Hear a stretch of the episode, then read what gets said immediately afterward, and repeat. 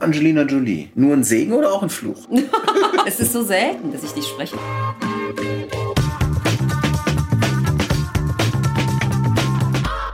Wir sind bei Wundervoices und mein Gast ist Claudia Obstadt-Minges. Claudia, wer bist du und was machst du? Ich bin Synchronschauspielerin in erster Linie. Okay. Das heißt, ich bin natürlich eigentlich eine gelernte Diplom-Schauspielerin, habe den Beruf wirklich erlernt, aber da ich immer so ein Faible für Stimme hatte, eigentlich ursprünglich ein Problem mit Stimme. Du hast ein Problem? Aha. ich habe eine Insuffizienz der Stimmbänder. Ich okay. habe eine wirklich kranke Stimmband, ähm, wie soll ich sagen, Prädisposition. Meine Stimmbänder schließen nicht richtig, sind insuffizient, ja. sind, lassen Luft durch. Sie hören sich sehr schnell so ein bisschen rau, ein bisschen luftig an. Ähm, die einen sagen, oh, sanft und gut, die anderen sagen, oh nee, das ich muss jetzt sagen, nicht sein. Bug ne? oder Feature. Genau. Und äh, es war wirklich so, dass ich schon mit 18 Schauspiel studieren wollte und die, also nein, es war noch früher, mit 13 wollte ich Gesang äh, Stunden nehmen. Da sagte ja. die, die äh, Gesangslehrerin, also mit der Stimme, also da kann sie ja überhaupt nichts machen. Bitte gehen Sie wieder nach Hause. Oder du damals, geh nach Hause und ähm, kurier die erstmal aus. Da war aber nichts zu kurieren, die ist wirklich kaputt. Und dann bin ich später in der Schauspielschule nicht genommen worden, weil mit der Stimme kann man ja nicht mehr Lehrer werden. weil der Spruch von der Essener Volkwang, das fand ich super. Das ist ja. Äh, also das war wirklich der Spruch, den habe ich mir für mein Leben lang über, übers Bett gehängt, ja, jede Nacht Mit geträumt. Mit der Stimme kann man nicht mehr Lehrer Ja, mein Vater werden. war Lehrer. Was für und das hat mich irgendwie so getroffen, ja. ja, dass nicht mal das, was mein Vater kann, kann. Ja. Also so, das hat mich sehr, sehr tief getroffen. Deshalb habe ich mir den Saft, den Saft, den Satz gemerkt. Aber grundsätzlich habe ich es dann irgendwann doch mit einer logopädischen. Ja, ja, so dieses bisschen, bisschen, bisschen. Aber es war natürlich so, ich wollte es eh zu, also eh irgendwas damit machen. Wenn ich jetzt nicht das professionell gemacht hätte, hätte ich wahrscheinlich permanent in irgendwelchen Off-Theatern und vielleicht bei, äh, das habe ich natürlich auch schon vorher gemacht, bei Vox oder sonst wo ähm, die Trailer gesprochen. Ja. Also wäre auf einem gewissen Level hängen geblieben. Aber ich habe dann studiert, Schauspiel und konnte dann mich entscheiden, konnte ein bisschen Theater spielen, ein bisschen andere Sachen machen und bin aber dann beim Synchron eigentlich so beheimatet, glücklich geworden. Okay. Was sind die Hauptstimmen, woher will ich kennen? Momentan ist es einfach so, ich bin jeden Abend hier, ist das erste deutsche Fernsehen mit der Tagesschau zu hören. Ja. Das ist so der Paradesatz des deutschen Fernsehens. So wurde ich auch ein bisschen geködert. Nicht mit Geld, ich möchte das nochmal betonen, sondern wirklich mit dem Nimbus. Aber Sie wissen schon, dass wir hier bei dem, also das ist der NDR lustigerweise, der wiederum das ARD beheimatet. Also ja. der NDR sagte dann, Sie wissen schon, dass Sie eine gewisse bildungspolitische Aufgabe hier erfüllen.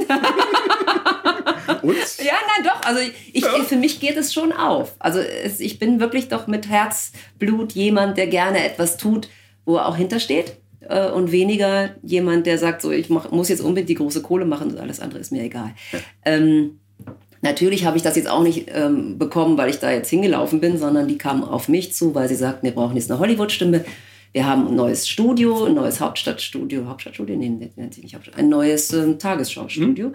Und ähm, wir hatten die, die Tagesschau wollte einen Relaunch machen, hatte Hans Zimmer gewinnen können für die Musik und wollte dann so ein bisschen mehr Hollywood noch äh, Wind fließen lassen. Und da ich unter anderem die Stimme von Jennifer Connelly, Maria Bello, ich spreche auch Rachel Weisz ab und zu, Jada Pinkett Smith, die Frau von Will Smith, und eben Angelina Jolie bin, war ich in der engeren Wahl und bin es dann schlussendlich auch geworden, weil sie dann doch eher weiblich besetzt äh, ihre Ansage sehen wollten als männlich. Wie cool. Mhm. Wie cool. Angelina Jolie. Nur ein Segen oder auch ein Fluch manchmal?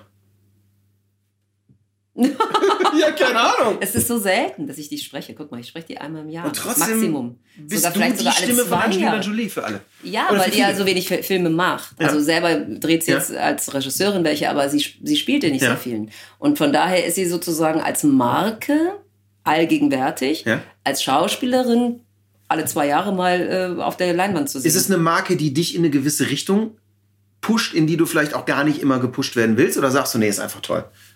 Es ist einfach toll, Kinofilme zu sprechen. Und da ist es okay. mir fast egal, wen okay, ich da spreche. Wenn ich mich jetzt nicht äh, richtig gut besetzt fühle, dann ja. denke ich auch, oh, hätte jemand anders vielleicht besser machen können.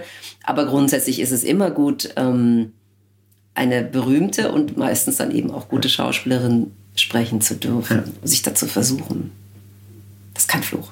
Das ist kein Fluch. Ich bin ja nicht, ich bin ja nicht selber, guck mal, du weißt das, das wissen vielleicht zehn Leute in meinem Umfeld, vielleicht 20, ja, die das wirklich wissen. Ja. Und dann äh, verlassen sie ihn schon der Bäcker an der Ecke weiß nicht, wen ich spreche und das ist überhaupt, also das wäre. Und der quatscht dich auch nicht Nein. an, ich kenne doch ihre Stimme. Nein, mein Apotheker einmal, aber das ist jetzt auch schon wieder 20 Jahre, aber 15 Jahre jetzt, 20 Jahre okay. so viel, 15 Jahre, ja. Aber das ist jetzt nicht so, dass mich das täglich ähm, in irgendeiner Form beeinflusst oder mir entgegenspringt. Okay. Wie fing das mit Synchron bei dir an dann?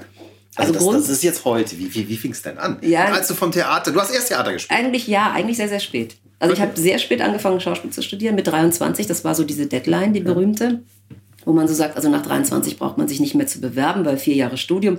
Was will man mit 27 noch auf der Bühne? Weil da sind die guten Rollen, das Gretchen, die Ophelia eigentlich schon längst gespielt. Und dann fängt man bei den Müttern oder bei den äh, Freundinnen an, die man ja eigentlich nicht mehr spielen möchte. Also ja. die Hauptrollen sind eigentlich. Die sind futsch. Futsch. Ja. Ähnlich ist es beim Synchron natürlich auch.